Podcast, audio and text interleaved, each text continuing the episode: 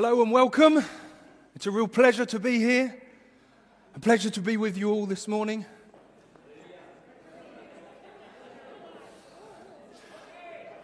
Alors, je ne comprends pas. Antonio peut prier en espagnol, mais moi, je n'ai pas le droit de prêcher en anglais. Qu'est-ce que chaud Qu'est-ce que chaud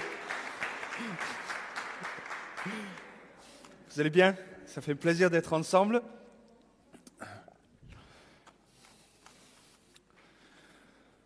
Combien d'entre vous savez ce que c'est Vous le voyez peut-être On peut mettre le slide Je pense qu'on est parti. Une cassette. Vous vous en souvenez ou pas Est-ce qu'il y en a quelques personnes ici qui ne savent pas ce que c'est C'est comme il y a quelques années. Alors cette cassette ici, voilà, cette cassette ici, mes parents ils sont en train de trier, ils sont en train de trier le, maison, faire un peu de rangement. Ils ont sorti cette cassette et ils me l'ont dit, ah, tiens, c'est à toi. Ça date de le 7 mai 2006 et c'est ma première prédication que mes parents ils avaient été enregistrés en Angleterre. Je me suis dit, ça alors, cette cassette. Et ça m'a fait penser, cette petite cassette. Aujourd'hui, si je voudrais l'écouter, il faudrait que je trouve un appareil adapté. Et la première chose que j'allais faire quand j'ai ensuite trouvé un appareil pour pouvoir l'écouter, c'est faire quoi? C'est l'enregistrer en MP3 numérique pour que je puisse l'utiliser encore. J'ai l'impression que certaines personnes, ils ont un peu ce même ressenti que moi j'ai pour cette cassette sur la Bible. C'est un peu vieillot. Il faut un certain appareil spécifique pour le déchiffrer et que ça n'a plus trop de son sens. Alors aujourd'hui, nous allons commencer une série de prédications sur les Éphésiens qui est intitulé Éphésiens aujourd'hui. Nous allons voir à travers les prochaines six semaines comment le livre des Éphésiens peut nous parler et on peut l'appliquer aujourd'hui à nos vies. Est-ce que je peux avoir les slides là-haut ou c'est pas possible? C'est un peu perturbant. Bon, c'est pas grave, t'inquiète pas. Donc, Éphésiens aujourd'hui. Donc tout d'abord, avant de commencer de parler sur le livre des Éphésiens, je vais toucher quelques mots sur la, la Bible en lui-même. Et j'ai envie de dire, la première chose que j'ai envie vraiment de dire, c'est choisis une Bible, une traduction de la Bible qui est adaptée pour toi. Vous savez, aujourd'hui, il y en a, si on garde en français, il y a 10 ou 12 traductions que j'ai trouvées euh, juste comme ça, sans trop non plus chercher, de traductions de la Bible. Et ils ont tous été traduits ou euh, écrits en utilisant des, des, langages différents, des fois un peu plus soutenus, des fois un peu moins soutenus. Des fois, ils vont, ils vont traduire les mots exacts. Certaines traductions, ils vont traduire une pensée. Ce que j'ai envie de vous dire, c'est qu'il faut choisir une Bible qui est adaptée à soi, qu'on prend plaisir à lire. Vous savez, je, lis la nouvelle Bible. Euh, Nouvelle Bible en français courant. C'est une nouvelle traduction et c'est excellent. Et je n'ai pas honte de le dire parce que ce n'est pas écrit euh, en, en, utilisant des grands mots, mais c'est une traduction de la Bible très très facile à lire et ça donne envie. Ensuite, il y a les traductions comme le Summer et la traduction qui est, un peu une paraphrase. Ils vont traduire plutôt une pensée que les mots mot pour mot. Pour mot. Et après, il y a le second. Il y a plein de différentes Bibles qui existent. Et je vous invite, si vous découvrez la Bible, ou si vous lisez la Bible depuis 20 ans, de chercher un peu à changer de traduction ou de découvrir une nouvelle traduction. Parce que ça va sortir des mots un peu différents. Et vous pouvez aller adresser Emma à la librairie. On a plusieurs différentes Bibles en stock. Si vous voulez le, faire en comparaison, vous allez rapidement sur l'Internet et vous pouvez trouver, taper un verset et vous avez 8-10 traductions différentes et vous allez pouvoir lire un peu comment la Bible tourne. Et c'est impératif qu'on choisisse une traduction de la Bible qui nous plaise. Sinon, on ne le lit pas. Et d'ailleurs, je vais pousser encore un peu plus loin, et c'est mon cas, esthétiquement, Si la Bible ne me, plaît pas physiquement, ça, crée déjà une barrière. Ah, il ne faut pas se limiter à cela, mais c'est vraiment quelque chose qu'il faut, prendre le temps, il faut le prendre le soin et le choisir.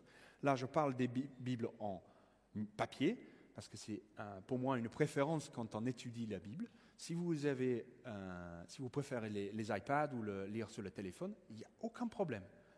L'impératif, c'est de le lire.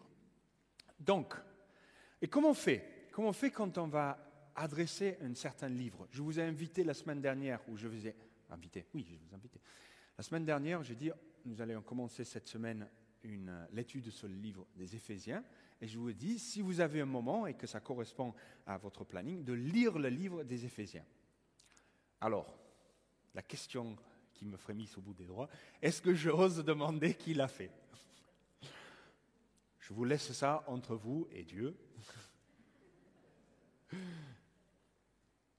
Mais j'ai envie de donner deux conseils quand on aborde un livre particulier dans la Bible. Et le premier, c'est lis rapidement. Lis ta Bible rapidement.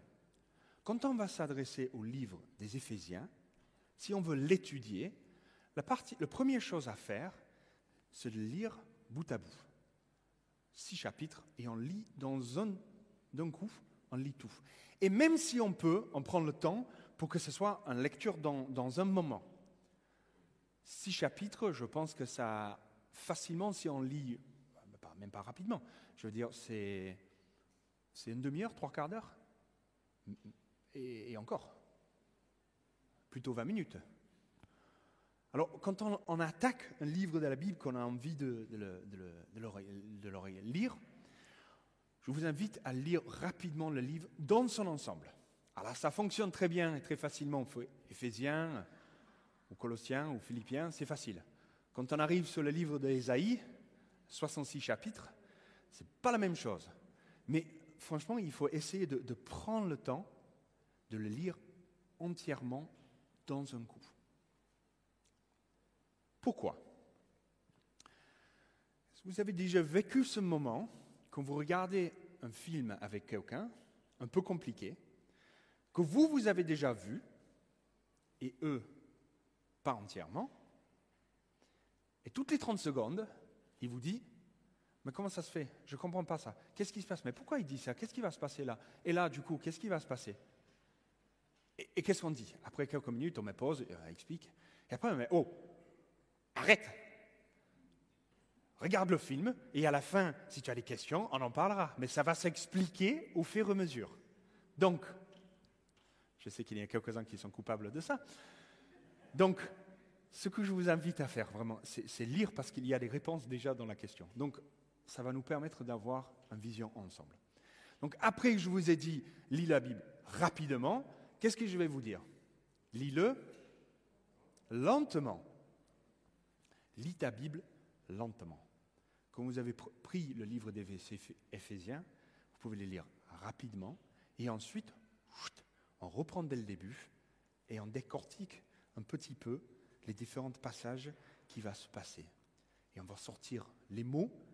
Vous savez que la Bible est composée des mots, des versets, des chapitres, des livres et la Bible dans son ensemble.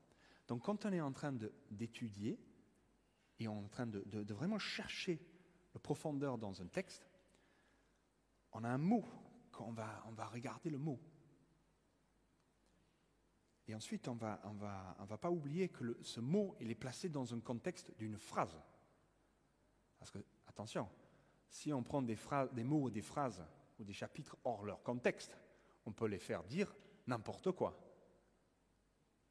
Donc, même si on va, vous savez que sur un vêtement qu'on va tirer sur un fil, on va tirer sur le fil de ce petit mot, mais on ne va pas oublier qu'il y a un ensemble.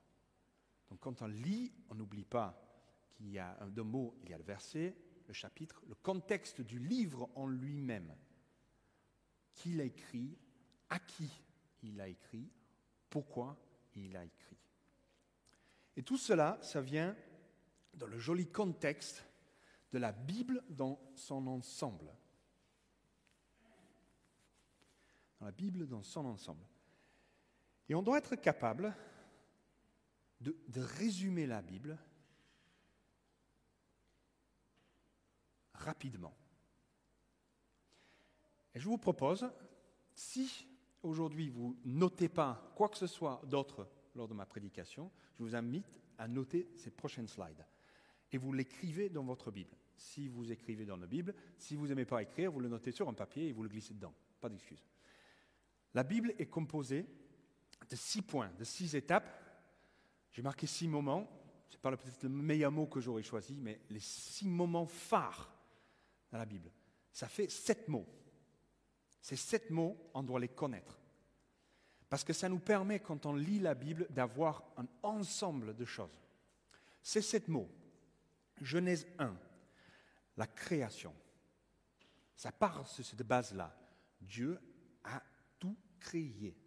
Nous l'avons chanté plusieurs fois dans les différents euh, chants qui étaient choisis par Samuel ce matin. Merci Sam, c'est un super moment et toute l'équipe, ce moment de, magnifique de louange. Et lors de ce, ce, louange, ce temps de louange, nous avons chanté à quel point Dieu est créateur. Il est tout puissant. La création, tout part de la création de Dieu. N'oublions jamais ça. Et ce n'est pas un accident. Ça, c'est pas un goupillé euh, parce que euh, un oiseau euh, a marché et ensuite il a décidé de voler. ça ne tient pas debout. Ça ne tient pas debout. Donc Dieu est créateur souverain. Genèse 1. Genèse 3. La chute. Dieu a créé l'être humain et nous a créé libre. Et qu'est-ce qu'on a fait avec ça? Mais on s'est planté. Et royalement, on s'est planté. Genèse 3, les humains, la création de Dieu, ont rebellé, se sont contre lui. Le péché et le mal sont entrés dans le monde. Ce cœur qui n'était pas en alignement de Dieu. Ensuite, point numéro 3, de Genèse jusqu'à Malachie, Dieu choisit le peuple d'Israël, le premier élu, la volonté de Dieu. Il les a appelés pour garder son alliance et vivre dans la sainteté. Et ils ont presque réussi, mais non. Le peuple d'Israël, c'est l'amour premier de Dieu. Mais ils n'ont pas réussi à rester à l'auteur. Et en fin de compte, ils n'arrivent pas à garder cette alliance. Ils ont fini par être exilés de leur terre, toute la partie de l'Ancien Testament, de Genèse jusqu'à Malachie, qui raconte l'histoire d'Israël, qui est notre héritage. Notre héritage. Ensuite, le point 4, le salut. Pour régler tous les problèmes, Matthieu, Marc, Luc, Jean, les quatre évangiles racontent l'histoire de Jésus. Dieu qui s'incarne en Jésus-Christ. Il vient sur cette terre, celui que lui-même il a créé, il vit une vie parfaite, irréprochable. Il porte la colère de Dieu sur lui dans l'obéissance et dans sa mort parfaite à la croix. Il meurt pour nous pour nous obtenir le salut, parce que trois jours après, il revient d'entre les morts, et c'est avec lui que nous sommes ressuscités avec lui. Quelle joie, quelle bénédiction de savoir que nous sommes ressuscités avec lui. Ensuite, Matthieu, Marc, Luc, Jean, on arrive sur les livres des actes. Donc à partir de Matthieu, nous sommes dans le Nouveau Testament. Les actes, Jude, le livre des Judes, parle de l'Église,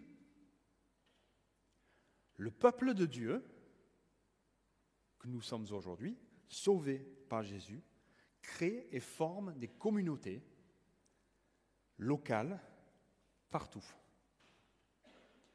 Comme vous voyez à travers des différents livres des épîtres du Nouveau Testament, c'est la question de l'Église, sa création, l'entraide qui existait entre les chrétiens et cette passion brûlante pour propager la bonne nouvelle. Est-ce que l'Église aujourd'hui, est-ce que nous avons toujours cette passion de nous aider, de s'édifier les uns les autres et de partager la bonne nouvelle qui est la bonne nouvelle de Jésus-Christ? Ça, ça doit être notre passion toujours aujourd'hui. Et la dernière partie de la, euh, de Bible, c'est la nouvelle création, création, donc le livre des Apocalypses, que nous avons pas complètement vécu, certains moments, oui, certaines prophéties qu'on a vécues, peut-être on est en train de, de vivre, mais dans tous les cas, c'est le moment quand Jésus va revenir. Le retour du Dieu sauveur qui va redescendre sur terre. Il y aura plus de péché, plus de Satan, plus de mort, tout cela, il n'y aura plus. Et en tant que croyants, nous serons dans ses parvis, nous serons dans sa présence, avec lui, pour l'éternité, en paix et en l'adorant, tout simplement. Je ne sais pas ce que ça vous fait, vous, quand on, parle de, de cette éternité, mais moi, ça me donne un repos interne Oh Seigneur, que j'ai besoin, que j'ai envie de vivre ce moment. Et il y a là une espérance que nous avons, que nous accompagnons les personnes dans les, derniers temps de leur vie, et celles et ceux qui sont accrochés, qui sont engagés avec Christ, en sent la paix dans le moment de leur départ pour rejoindre le Père céleste. Et ça, c'est le salut par Jésus-Christ. Donc, on voit tous ces différents points sont vitaux quand nous allons lire la parole de Dieu. Parce que nous allons les mettre en contexte, ce que nous lisons, en contexte de où ça se trouve sur les six points.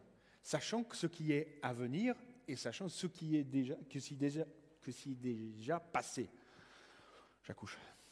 Allez, gardons nos têtes Gardons en tête un peu cette liste et on va attaquer un peu l'épître de Paul aux Éphésiens. Donc c'est écrit par Paul, qui était avant un fervent défendeur du, Torah, de, l'application de, les, engagé pour défendre la, communauté juive, et il était contre les chrétiens qui étaient en train de propager cette bonne nouvelle. Et ensuite, il a une rencontre incroyable sur le chemin de Damas avec Dieu. Jésus-Christ lui-même, il s'est révélé. sa vie est bouleversée, changée à tout jamais. Et il va devenir apôtre pour Jésus-Christ. Donc, dans la, parole, quand on parle des douze apôtres, c'est les douze disciples. Et souvent, on ajoute le treizième, qui est Paul, qui fait partie avec autant de, de valeur que les douze apôtres. Paul, il va écrire ensuite 13 livres qui sont affichés. Je, mets entre parenthèses le livre des Hébreux, parce que l'auteur, il n'est pas connu exactement, donc je ne vais pas le mettre, mais c'est fortement probable que ce soit Paul qui l'a écrit, mais euh, ça c'est une opinion personnelle, de toute façon ça ne change rien sur le livre des Donc là, on a le livre de, Paul. Et c'est aussi intéressant de connaître, quand on lit les, livres, quand on lit la Bible, les épîtres, l'ordre que ça se trouve euh, dans l'histoire de Paul. Donc quand on le voit dans la parole, ce n'est pas dans cet ordre-là. En fait, dans la Bible, c'est juste par ordre de taille. Ils ont pris les livres le plus grand, romain, Corinthiens, tac, tac, tac, tac. C'est les livres avec les plus de chapitres qui viennent au plus petit. Mais ça, c'est l'ordre. Il y a quelques, quelques livres qui éventuellement pouvaient être inversés selon ce qu'on croit. Mais selon ce que je lis et j'étudie, c'est le livre qui, c'est l'ordre qui me, désigne le plus applicable. Enfin bref. Et vous avez dans ces livres, de 5, 6, 7 et 8, ils sont tous écrits pendant que Paul était en prison. On a passé les éprites, euh, quand Paul l'a écrit, voilà, quand il était en prison. Et on voit qu'Éphésiens, il est juste après Colossiens. Si on lit les deux livres côte à côte, je crois qu'il y a à peu près 120 livres, euh, versets dans le livre des Éphésiens. Sur ces 120, je crois que c'est 120, il y a 75 qui ont une similarité très très proche de ce qui est écrit dans le livre aux Colossiens. Donc on voit, quand on lit les deux ensemble, que c'est presque comme si Paul il avait écrit les lettres aux Colossiens et ensuite il a continué le livre aux Éphésiens. Donc le livre, l'épître aux Éphésiens, se construit comment? Il se construit sur deux parties principales. Je fais un peu un enseignement quand même, euh, mais c'est très très important si on parle pendant les prochaines six semaines sur le livre des Éphésiens, qu'on voit où est-ce que c'est qu'on va. Et ces outils que moi j'applique à ma vie. Quand je lis la Bible, j'ai dans la première page ces six points sur la Bible. Je note sur les titres de les lettres aux Éphésiens, euh, les lettres de Paul, l'ordre quand il a été écrit. Donc c'est des choses qu'on peut vraiment utiliser et moi je l'utilise moi-même. Donc la construction du livre est faite sur deux points l'histoire de Dieu et notre histoire. Ça bug. Si. Il y a une histoire de Dieu, la bonne nouvelle et notre histoire. Donc là, Éphésiens, chapitre 1 jusqu'à 3, et après 4, 5, 6, ça fait deux parts assez faciles à reconnaître. Donc, les chapitres 1, 2, 3 sont profondément trinitaires. J'aime la Trinité. Je suis très trinitaire. Ça ne veut pas dire que je suis, euh, j'ai trois, je suis pas tripolaire, mais j'aime ce principe de la Trinité. Et quand on va vraiment l'étudier, la Trinité, qu'on fuit dedans, on trouve, une, richesse juste incroyable. Donc Paul, il est profondément trinitaire. On parle de Dieu le Père, on parle de Jésus, on parle de l'onction de le Saint-Esprit. Il va parler dans ses premiers trois chapitres de, de l'unité, les juifs avec les non-juifs. Il va parler de la grâce de Dieu. Il va parler de cette idée d'être une nouvelle création et l'idée de faire partie d'une famille. Tout ça, c'est présent. Et tout cela est possible par l'œuvre de Jésus-Christ. Il a brisé toutes les barrières qui ont été élevées entre nous. Ça, c'est vraiment le, premier trois chapitres de ce livre nos Éphésiens. Et on voit une tournure de phrase euh, au début de, chapitre 4, quand Paul il va dire mais euh, donc, on voit qu'il y a un changement de rythme. Et il va parler sur les 3, 4, 5, 6 sur l'implication vraiment que tous ces premiers trois chapitres ont pour nos vies. Il va parler et continuer encore sur la question de l'unité, mais pas sur l'uniformité. Chapitre 4 d'Éphésiens est juste monument pour les églises. Quand il va parler des cinq ministères, il va parler du fait qu'on ne doit pas être dans une uniformité, mais dans, dans l'unité. Il veut parler de l'Église et le corps de Christ, le changement que tout ce que nous vivons peut avoir sur nos vies. Et il va terminer le livre des Éphésiens avec une déclaration d'une guerre spirituelle. Et c'est pour ça que c'est très important de lire tout le livre, parce qu'on voit à la fin comment Paul y va arriver à la fin, sur cette question de guerre et combat spirituel, que nous où nous, où nous sommes engagés. Et si on lit toute la première partie sans lire ce deuxième chapitre, ce dernier chapitre, excuse-moi, ça peut être un peu bancal. Voilà. Donc, la lettre Paul écrit à Éphèse, et on a un petit plan, parce que ça me semble important quand on lit, les, les villes existent toujours, mais pas en tant que Éphèse. Donc, c'est la ville de Salchouk, qui est en Turquie. Là, vous avez un petit point pour vous situer un peu où c'est, probablement, où c'était Éphèse et la ville qui le représente aujourd'hui. Ça, ça, donne un peu un, ordre d'idée du, contexte et tous les différents endroits qui sont autour de, de Paul quand il écrit cela. Je ne sais plus où je suis. Très bien.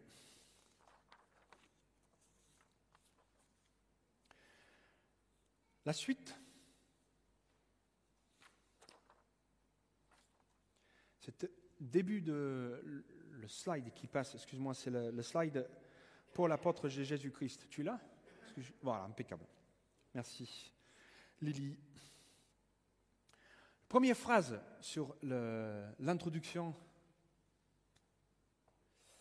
de lettres Éphésiens, il écrit cela. Paul, apôtre de Jésus-Christ, par la volonté de Dieu, à ceux qui, à Éphèse, sont saints et dignes de confiance en Jésus-Christ. Pourquoi j'ai mis ces deux petits traits de chaque côté à Éphèse? Dans les premiers manuscrits que nous avons, les plus anciens, il y a un espace autour de ce mot à Éphèse. Il y a beaucoup de personnes qui pensent que cette livre, cette lettre, était une lettre circulaire. C'est une lettre qui a été envoyée pour être ensuite transmise aux différentes communautés.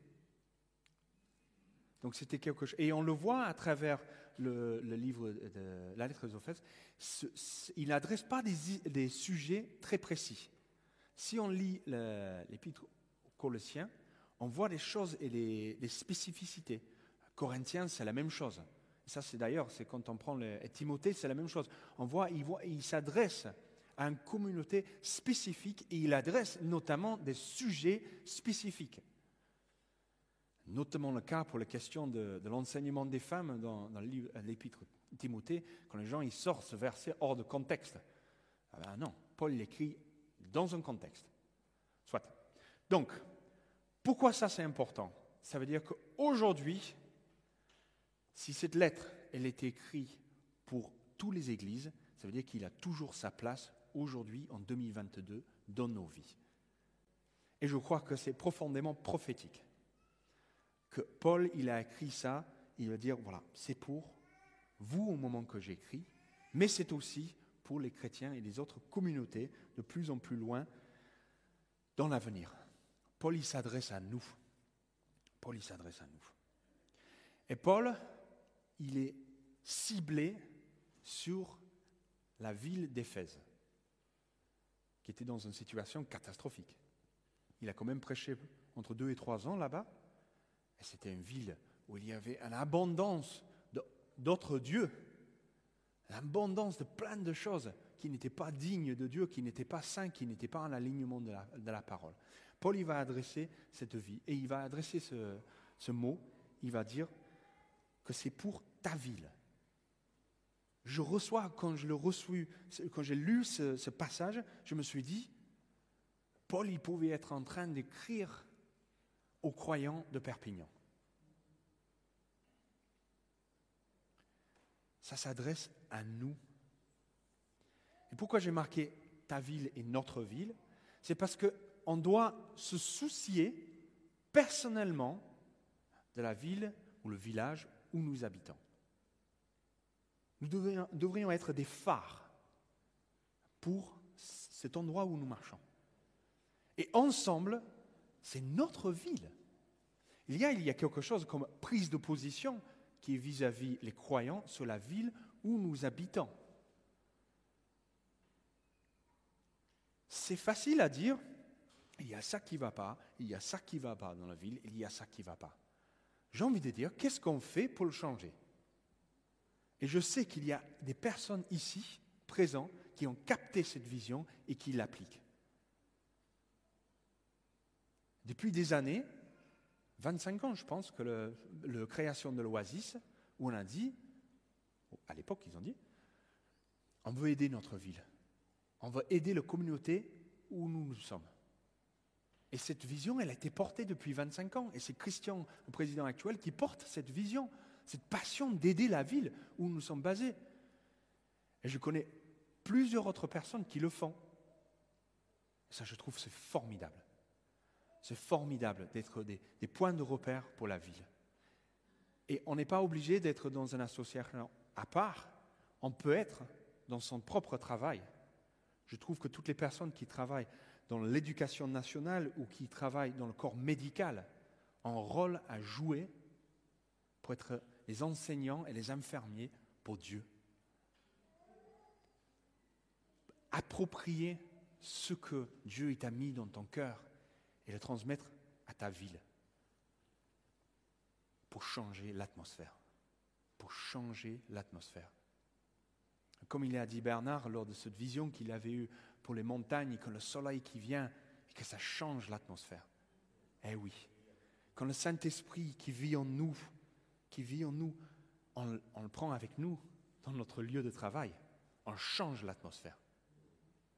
Mais par contre, si on prend le Saint-Esprit avec nous le dimanche matin et après on range dans notre Bible, parce que on le range dans le placard et on le récupère le dimanche matin pour y aller à l'église et après on ressort et on referme.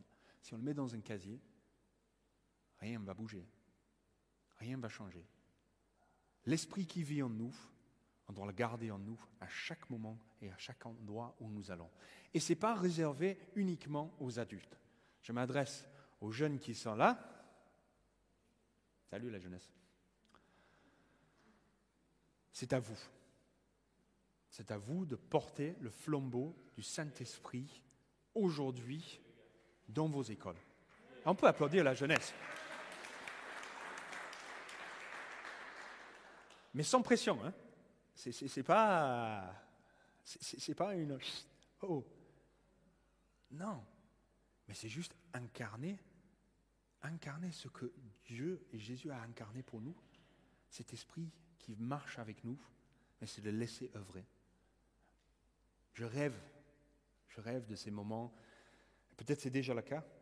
Euh, j'espère bien que c'est le cas quand il y a la jeunesse, euh, les jeunes dans, dans les écoles ou dans, le, ou dans le, les moments qu'ils font du sport avec les amis, etc. Parle de Jésus. Tu n'as pas besoin d'être un grand discours théologique. Hein. Juste dire ce que tu sais. Et s'il y a des personnes qui posent des questions, mais tu dis, écoute, je ne sais pas pour le moment. Mais tu veux qu'on les découvre ensemble? C'est comme ça qu'il faut faire. Il ne faut pas avoir peur. Il ne faut pas non plus se mettre la tête comme ça. Il faut juste avancer doucement avec Dieu. Donc, l'ensemble des, des, aux Éphésiens, pour moi, ça résume en trois mots. C'est le changement et la croissance centrée sur Jésus. Alors j'ai fait exprès que Jésus soit plus gros et j'ai fait exprès que le débordement du mot Jésus vient sur les autres choses.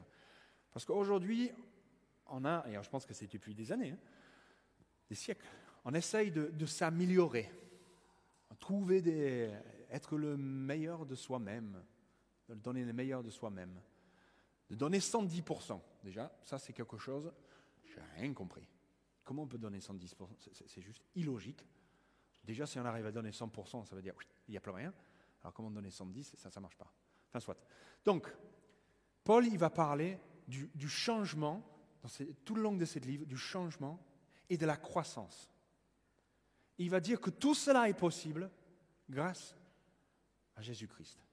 Et c'est Jésus qui est au centre, qui est au cœur de l'enseignement de Paul, et que ça doit être au cœur de, notre changement, de nos changements et de notre croissance si,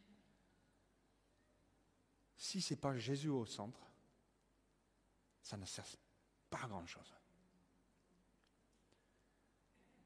Et quand j'ai écrit cela, je me suis dit, Seigneur, il m'a mis quelqu'un à cœur, je ne sais pas, une personne ou une pensée, qui voulait me dire, voulait dire à, cette réponse à cette chose, mais tu parles de, Philippe, tu parles de changement et tu parles de croissance, mais moi, tout va bien.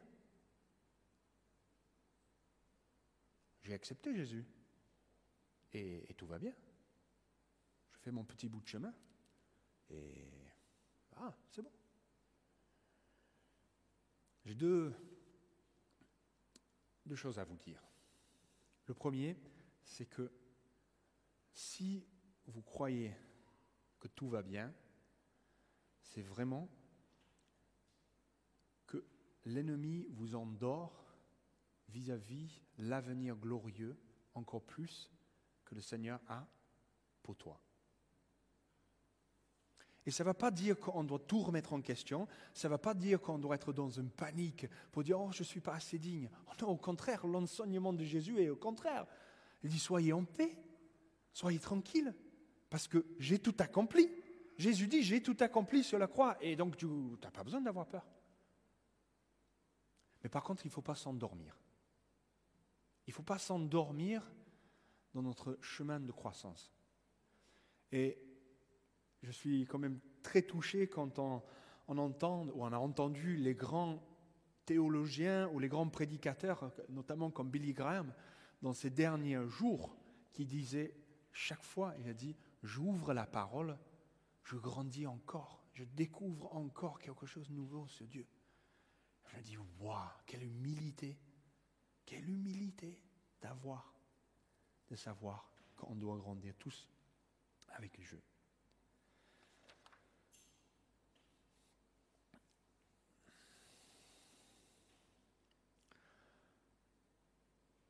Je me suis rendu compte, en étudiant déjà le premier chapitre aux Éphésiens, que presque chaque phrase est une prédication à part entière.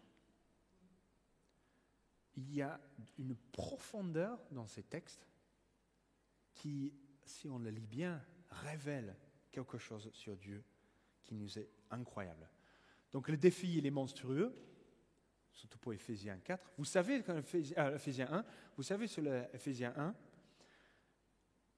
quand la Bible a été écrite, on a mis la ponctuation. On a ajouté des, des paragraphes, les points et les virgules. Quand vous êtes à la maison, le verset 4 jusqu'à 11, c'est une seule phrase. Donc je vous invite, pour un peu rigoler, d'essayer de voir si vous arrivez à le lire une seule phrase. C'est pour ça qu'on utilise l'expression, on dit que c'est une phrase paulienne, parce que notre cher ami Paul, il avait été un peu fâché avec les virgules, je pense. Hein. Mais, mais Paul, la manière qu'il écrit, c'est typique de la poésie, poésie, poésie, poésie, merci, juif à l'époque. C'est vraiment dans son ensemble, c'est comme ça que Paul l'écrit. Je vois que le temps avance et moi non. Donc, prochaine slide. Béni soit le Dieu et Père de notre Seigneur Jésus-Christ, qui nous a bénis de toute bénédiction spirituelle dans les lieux célestes dans le Christ. Cette première, ah yes, c'est bon ça. Verset 3. Est-ce que vous croyez ça? Est-ce que vous croyez que nous sommes bénis? Yes. Ça doit faire quelque chose en nous de savoir que nous sommes bénis de toute bénédiction nous sommes bénis de toute bénédiction. Ça veut dire que Paul nous rappelle que nous sommes sous la faveur et le saint regard de Dieu. Béni soit le Dieu et Père de notre Seigneur Jésus-Christ, qui nous a bénis de toute bénédiction spirituelle dans les lieux célestes. Est-ce que vous vous rappelez, j'ai dit tout à l'heure, où est-ce qu'il était Paul quand il a écrit cette lettre? En prison. Il n'est pas assis tranquillement sur le canapé entre deux épisodes de Netflix avec un café et un petit pain au chocolat au chaud. Paul est en prison quand il dit Dieu nous a bénis. Je ne sais pas si chez vous ça fait quelque chose, mais chez moi, je me dis, combien de fois est-ce que je râle ou j'ai dit des choses Et je me dis, mais Seigneur, j'ai ta grâce, j'ai ta faveur sur moi. Et cette bénédiction n'est pas simplement matérielle, parce que souvent on pense matériel d'abord. À dire, ben oui, je suis bien. Et quand je parle du fait, que Paul y soit en prison, on parle matériel, physique, qu'est-ce qui se passe? Mais il y a quelque chose de spirituel dans la bénédiction, dans cette faveur. C'est le sacrifice de Jésus-Christ. Jésus, il est venu pour nous. Il a subi à notre place. Et c'est cette bénédiction dans laquelle on fait, euh, dans laquelle on, oui, on profite. Si, c'est ça. Qu'on est au bénéfice de cette grâce énorme que nous avons en Jésus-Christ. Ça, c'est la bénédiction, la faveur. Et bien sûr, ça découle aussi des bénédictions physiques. Mais Dieu, dans toutes les circonstances, doit être loué. Et on doit se rappeler pour dire, Seigneur, merci. Merci pour toutes les bénédictions que tu m'as accordées. Tu as donné un sens à ma vie. Et ça, pour moi, c'est la plus grande bénédiction. Je n'ai pas besoin de chercher autre chose. Mais parce que j'ai tout trouvé en Jésus-Christ. J'ai tout trouvé. Quelle grâce, quelle grâce. La suite dit, en lui, il nous a choisis avant la fondation du monde. Il nous a choisis. Question de la providence de Dieu. C'est l'action par laquelle Dieu conduit les événements et les créatures vers la fin qui leur est assignée, qui leur est assignée. Ça veut dire que Dieu a tout prévu. OK. Tout d'abord, sur cette phrase, en lui, qu'est-ce que ça veut dire? En lui ou en Christ. Dans le premier chapitre, Paul l'a dit à peu près douze fois, soit en lui, soit dans le Christ, soit en Christ. Il y a même des paragraphes, des phrases qui commencent en disant en lui et qui s'y terminent par dans le Christ. Paul, il veut vraiment qu'on comprenne cette notion.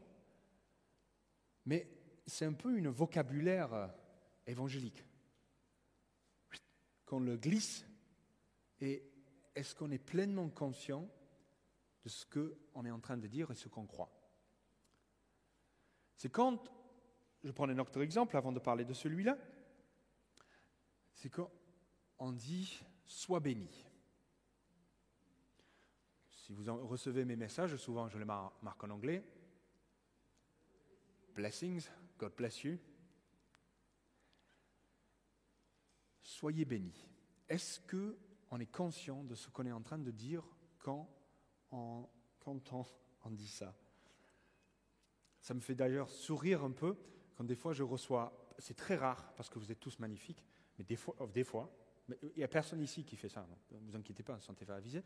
Et quand on voit un mail un peu salé ou un message euh, où on veut redresser un peu le bar et bim, bim, bim, bim, on met euh, cinq points où je me suis trompé, ok, et à la fin, on met sois béni.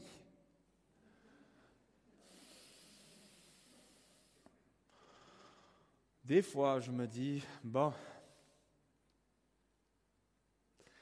quand on dit sois béni, c'est qu'on appelle la bénédiction et la faveur de Dieu sur la personne. Il y a pour moi rien de plus grand que je peux faire quand je prie ou que je pense à quelqu'un, c'est d'appeler la faveur et la bénédiction de Dieu sur cette personne. Quand je te dis sois béni, mais ça veut dire que j'appelle Dieu, son saint regard sur toi.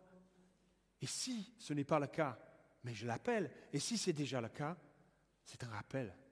Et, et j'invite plus. C'est une prière prophétique quand je dis sois béni, personnellement. Je dis vraiment que l'action du Saint-Esprit soit encore plus en toi. Que sa bénédiction et sa faveur viennent plus sur toi. Je dis, sois béni. En Christ. Être en Christ ou en lui veut dire que nous avons accepté sans sacrifice pour payer le dette de nos péchés. Quand on devient en Christ, ça veut dire que nous faisons part de ce sacrifice. Vous savez, c'est nous qui ont fait monter la facture. C'est comme aller au restaurant. Avec toutes les erreurs qu'on a fait, on a pris entrée, foie gras, petit trou, trou normand, plat principal, langouste, bien entendu. On a pris plein de choses. On a fait tout ce qu'il fallait pour monter la facture, bim, bien salée à la fin. Mais c'est Jésus qui l'a payé, le prix. Quand on pense à nos péchés, et tout ce que nous avons fait qui ne sont pas dignes de lui, mais c'est lui qui a payé le prix pour ça. C'est lui qui a pris la facture. Pour les choses que nous avons fait, pour les choses que nous faisons et les choses que nous allons faire. Je prie dans ma vie personnelle que ça va en décroissance, que j'en fais de moins en moins. Mais j'ai la grâce de savoir que je suis en Christ. Je suis en lui. J'ai tout. Et comme Paul, il dit en lui, en Christ, ça veut dire il nous ramène au centre. Si nous croyons que Dieu existe, déjà de base, si on croit qu'un Dieu existe, on voudrait bien que ce Dieu il soit bon. Sinon, pas terrible. Hein. Pas croire dans un Dieu qui est méchant. Enfin, je ne sais pas vous, mais moi non. Dieu, il est parfait. Jésus est parfait. Et comme notre Dieu que nous croyons, nous croyons qu'il est parfait, il veut aussi que nous soyons avec lui, parce que ça date du début de la création. Il nous a créés pour être avec lui. Alors si Dieu nous a créés, ben, ça veut dire qu'il veut une relation avec nous. S'il veut une relation avec nous, ça veut dire qu'il veut qu'on soit avec lui, dans sa proche de lui.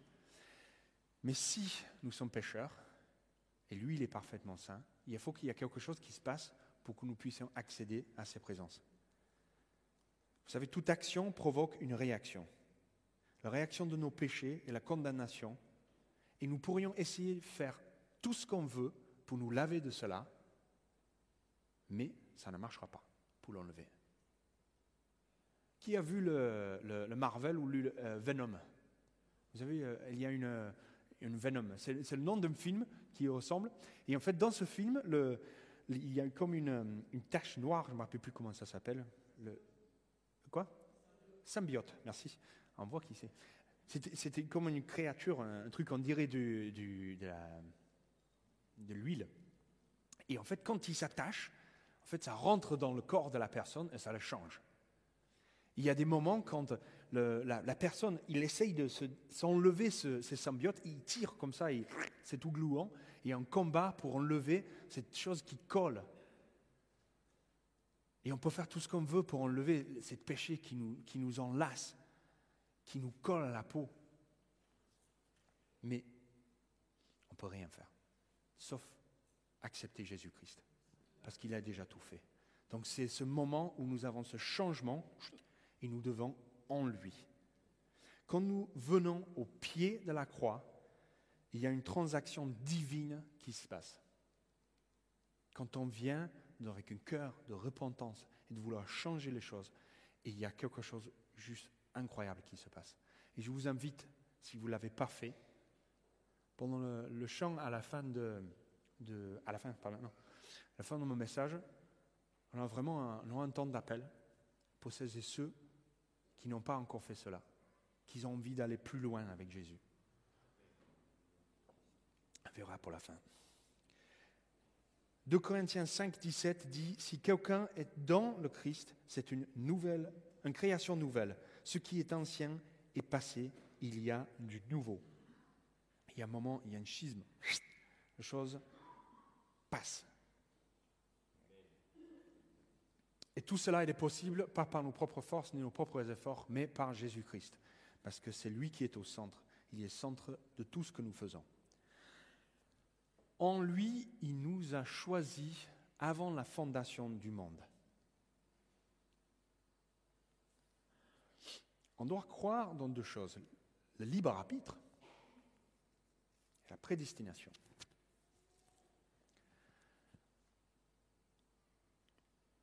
C'est une, chose difficile à, saisir. C'est que Dieu, il nous donne toute liberté. Et pourquoi nous avons toute liberté Mais si nous avons toute liberté, excuse-moi, si nous n'avons pas toute liberté, quand nous l'acceptons dans nos vies, mais ce choix, cette prise de position n'aura pas de valeur. Si on était forcé de le faire, ça n'a pas de valeur. C'est un peu l'image du, du baptême pour les enfants. On applique quelque chose sur un enfant qu'il n'y a pas de choix. Et à un moment dans nos vies, quand on choisit, et on passe par les eaux de baptême, qui veut dire immersion, on peut, être baptisé en pleine conscience de ce que nous faisons. Donc nous sommes libres pleinement de faire du mal, mais aussi de faire du bien. Nous avons pleinement cette liberté. Mais vous avez aussi pleinement cette liberté, sachant aussi que Dieu est souverain. Il prévoit toutes choses. Il sait toutes choses. Et il y a des mystères là qu'on n'arrive pas complètement à saisir. Parce que si on se dit que Dieu, il est pleinement libre et pleinement au pouvoir, mais comment il peut laisser autant d'atrocités se passer dans le monde? Et c'est un grand, d'ailleurs, c'est un grand euh, marche à monter pour les premières personnes quand ils arrivent sur une question de Dieu. On dit souvent, si Dieu existe, pourquoi il fera tout ça? Mais nous devons savoir, et c'est pour ça l'importance de la Bible dans son ensemble, l'amour de Dieu. À quel point il nous aime. Et à quel point il est là pour nous, pour nous sauver. Et à quel point il veut que nous soyons dans, dans ses parvis. Nous sommes prédestinés à être avec lui nous avons librement le choix de faire ou pas faire. Donc dans cette liberté que nous avons, avançons avec le Christ. Et vous savez que cette liberté que nous avons,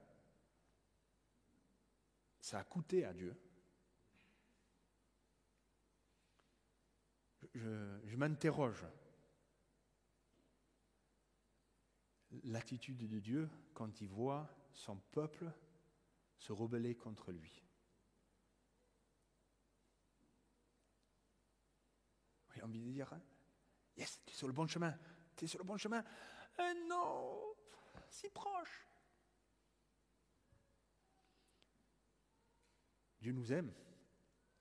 Et dans cette liberté que nous avons pour l'adorer, Dieu, il nous aime. C'est juste tellement incroyable de se rappeler de cet amour de Dieu. Dieu, il a pris le prix pour que nous soyons avec lui, réconcilié avec lui. Et nous voyons aussi que cette élection, pour dire qu'il nous a choisis, n'était pas sans but non plus. Le fait d'être chrétien a un but. Et en lui, il nous a choisis avant la fondation du monde pour que nous soyons saints et sans défaut devant lui, dans son amour. Alors j'ai mis le dans son amour dans les parenthèses parce que c'est le verset 4 ou 5 des fois, on peut le placer. On peut le placer sur les deux. À la fin du verset 4 et au début du verset 5. Mais dans tous les cas, ça marche pour les deux. En lui, il nous a choisis avant la fondation du monde pour que nous soyons saints et sans défaut devant lui. Dieu nous a choisis pour que nous soyons saints. Il y a un alignement entre les choses qui se passent et ce que nous vivons. Nous avons le privilège de le connaître, c'est un privilège et une grâce, mais vient aussi les responsabilités, comme les droits et les devoirs. Nous avons responsabilité dans nos vies de vivre selon sa parole, selon la parole, selon Jésus-Christ. Il ne nous a pas libérés pour que nous replongeons dans notre ancienne nature. J'ai dit qu'il y a, j'ai cité le verset de Corinthiens pour dire que nous sommes une nouvelle création, quelque chose de nouveau, il y a quelque chose qui se passe, un changement.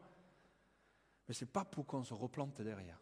Donc il y a avoir un objectif d'avancer pour devenir saint et sans défaut devant lui. Donc c'est la question du processus de sanctification. On a déjà parlé sur une dernière prédication, nous devons avancer. Il y a des moments qu'on va trébucher, mais on doit avancer. On doit avancer. Toujours garder les yeux fixés sur lui. Fixés sur lui. La suite,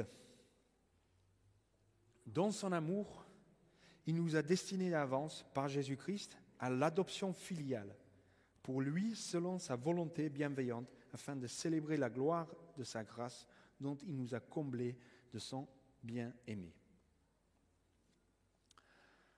L'adoption filiale. Qu'est-ce que ça veut bien dire? Vous savez, dans la, la loi romaine, à l'époque, quand le processus d'adoption d'un enfant ou une personne était terminé, qu'il était complet, mais l'adoption était complet, entière. L'enfant adopté avait tous les droits, tous les droits d'un fils, de le propre fils ou un propre fille. Il avait tous les droits dans sa nouvelle famille. Ça veut dire qu'en venant dans cette famille, il n'était pas, pas estimé comme un fils adoptif, il était considéré comme un fils. Et sa famille n'était plus l'ancienne famille, mais la nouvelle famille. Il était une nouvelle personne. Jusqu'au point que si cette personne venait d'une famille avec des dettes ou des problèmes, mais le lien il était coupé complètement. La personne qui rentrait dans la nouvelle famille, il n'était pas redevable pour les anciennes dettes. Tout était remis à zéro. Et, et il prenait une place telle qu'une fils de sang. Et c'est la même chose pour nous. C'est la même chose pour nous. Quand nous venons en tant qu'enfants, quand nous venons en tant qu'enfants, adultes, hommes ou femmes, et que nous acceptons Jésus, nous sommes adoptés entièrement. Nous sommes adoptés entièrement et notre ancienne nature doit être coupée et enlevée. Le mot en grec, excuse mon prononciation, huiothesia, c'est à peu près ça? Huiothesia. C'est le mot qui est utilisé en grec pour définir un enfant d'adoption. Et on voit que ce mot qui définit l'adoption être présent dans les six points, les six étapes de la Bible. Cette huiothésia, au moment de la création, au moment de la création, Dieu, il a créé ce, comme ses enfants. Dieu nous a créés pour être ses, vrais enfants, proches du sang. Tu peux passer le slide? Dans la création, l'adoption, la création, il était là. C'est le désir de Dieu qu'on soit ses enfants. Et au moment où il y a une rupture, c'est le péché et la désobéissance qui créent cette rupture. Vous allez savoir que ce mot huiothésia est le mot qui désigne la relation que Dieu voulait établir entre lui-même et les Israélites. C'est la relation que Dieu voulait spécifiquement avec le peuple d'Israël au lieu des autres peuples. C'est ce désir d'adoption filiale, cette adoption de proximité avec le peuple d'Israël plutôt qu'avec les autres. Mais ça n'a pas marché comme il a fallu. Et du coup, Dieu, il a envoyé son fils. Son fils. Cela va ensuite, à travers le don de Jésus-Christ, nous allons pouvoir, c'est le moyen qui nous allons pouvoir revenir dans la nature et les conditions des vrais disciples dans l'Église. Parce que c'est ça la relation que Dieu veut avec nous. Nous il ne veut plus qu'on soit de ce monde, mais il veut qu'on soit de lui. Et c'est cette adoption qui va le faire dans la nouvelle création. Il désigne l'état de la bénédiction que Dieu veut pour nous aujourd'hui. Et dans le livre de l'Apocalypse, dans la nouvelle création, le huiothésia désigne aussi la relation que Dieu veut pour l'éternité cette adoption, cette présence complètement, où il dit, voilà, tout est fini, tout est accompli, tout est capable. il n'y a plus rien qui peut nous, nous séparer. Vous êtes mes enfants. Tourne vers la personne qui est à côté de toi et dis, tu es un enfant de Dieu.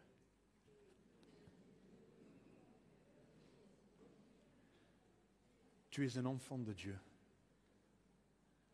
dans cette création. Dieu, il a tout donné pour lui.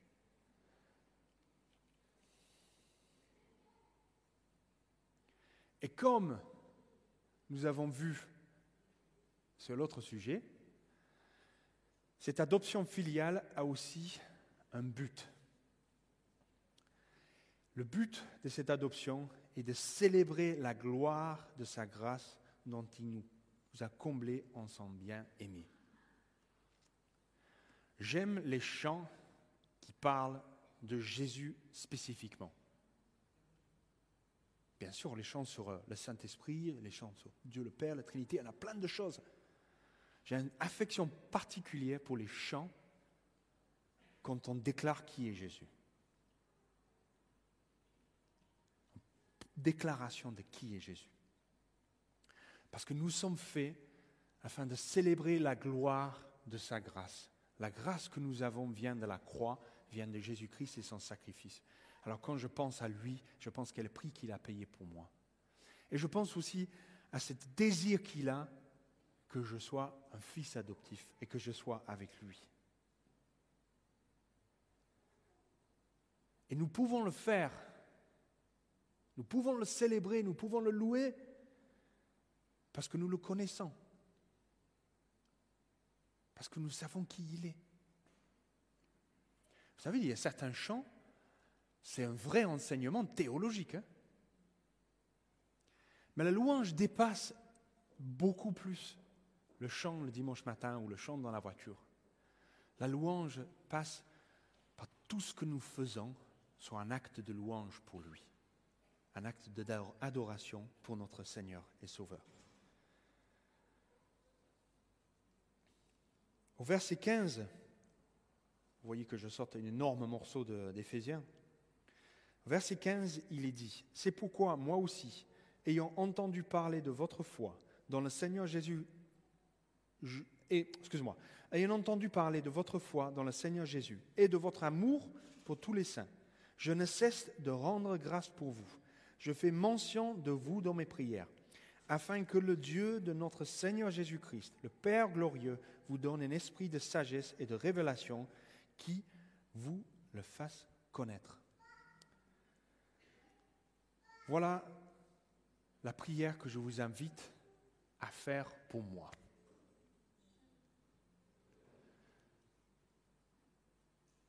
Que le Seigneur Jésus-Christ le Père glorieux, me donne un esprit de sagesse et de révélation, que je puisse le connaître.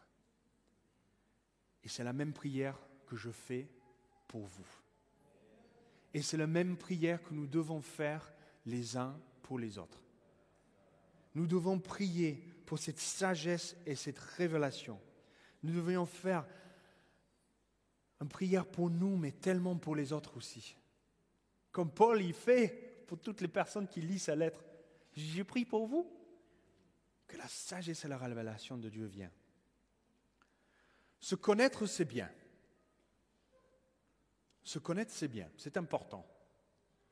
Parce que quand on se connaît, on peut prévoir nos réactions qui ne sont pas bonnes et les aligner pour que dans des moments de stress, etc., on ne se plante pas. Se connaître, c'est bien. Et vous voyez, dans toutes les formations qu'on peut vivre actualité, c'est vraiment quelque chose de,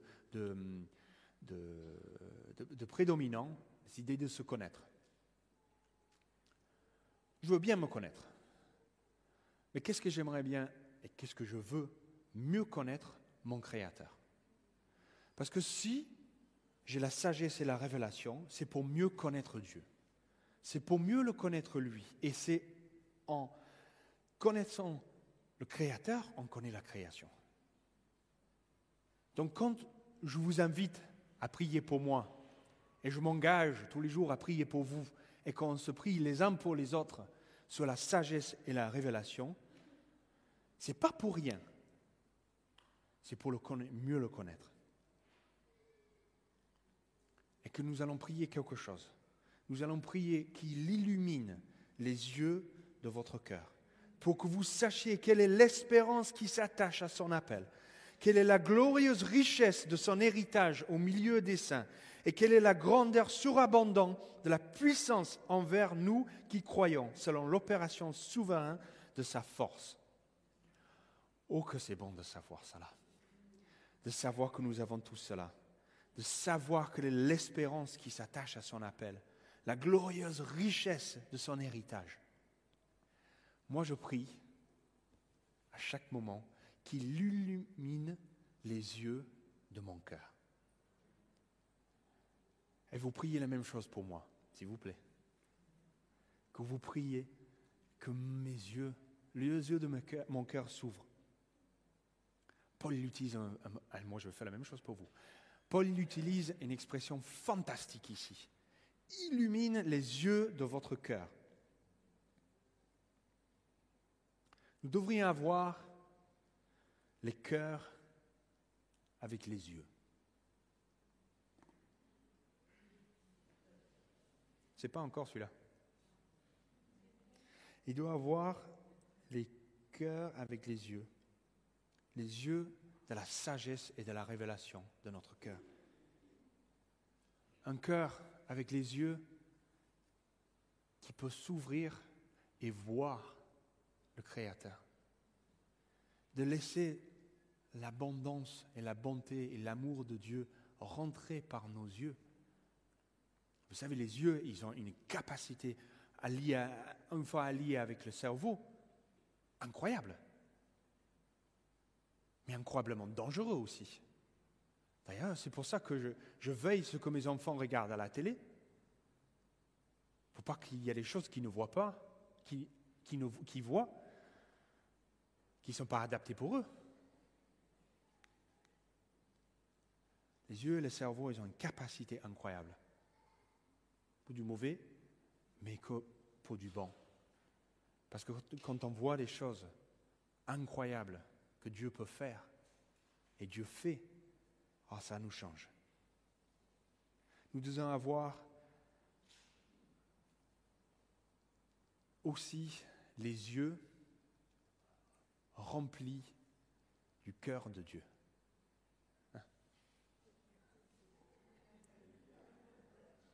Alors, je ne comprends pas pourquoi. Alors, de la base, c'est le petit smiley. Je ne sais pas si vous, vous, voyez le smiley que vous envoyez avec les yeux rouges. Je ne sais pas pourquoi il est sorti comme ça. Enfin. Nous devons avoir la capacité de voir les personnes avec le cœur de Dieu. Voir comme si c'était Dieu.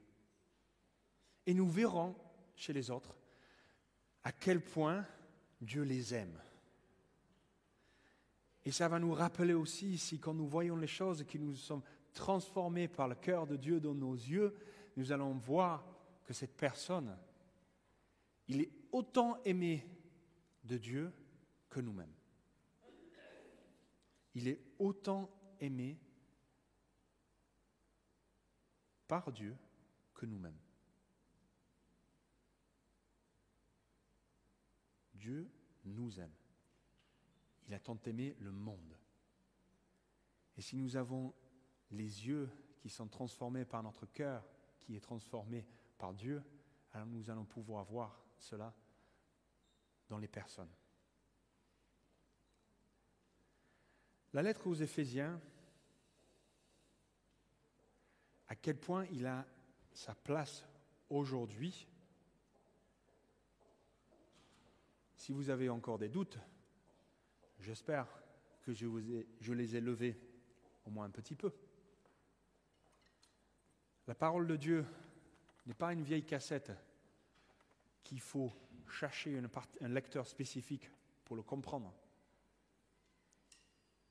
La parole de Dieu est pour nous tous aujourd'hui.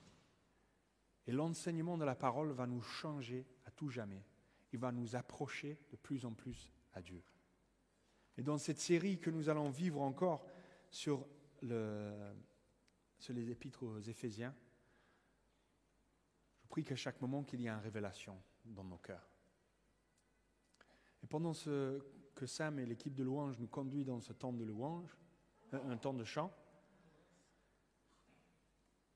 si pour vous ce matin, vous avez eu une révélation particulière de qui est Jésus, Et si vous avez une envie d'aller plus loin, c'est le moment. Je ne peux pas dire que c'est le seul moment, il y a des moments dans la vie, mais il y a des rendez-vous spécifiques. Et aujourd'hui, je trouve que le Seigneur Jésus il donne vraiment un rendez-vous pour certaines personnes. Et si vous nous suivez en ligne, vous avez aussi la capacité de faire cela. Vous pouvez nous envoyer un mail, comme ça en connecter avec vous pour pouvoir prier pour vous. Si vous êtes ici et le Seigneur vous touche d'une manière spécifique ce matin, on sera très heureux de prier pour vous. Vous pouvez vous lever lors de ce moment de chant et venir devant. On priera ainsi avec les anciens, on priera pour vous, pour cette démarche d'engagement. La lettre de Paul aux Éphésiens est une lettre qui est écrite chacun d'entre nous aujourd'hui. Et je vous invite à le découvrir comme nous allons faire sur ces prochaines semaines et voir à quel point le Seigneur a envie de vous parler, a envie de révéler encore plus de qui il est dans sa vie. Amen.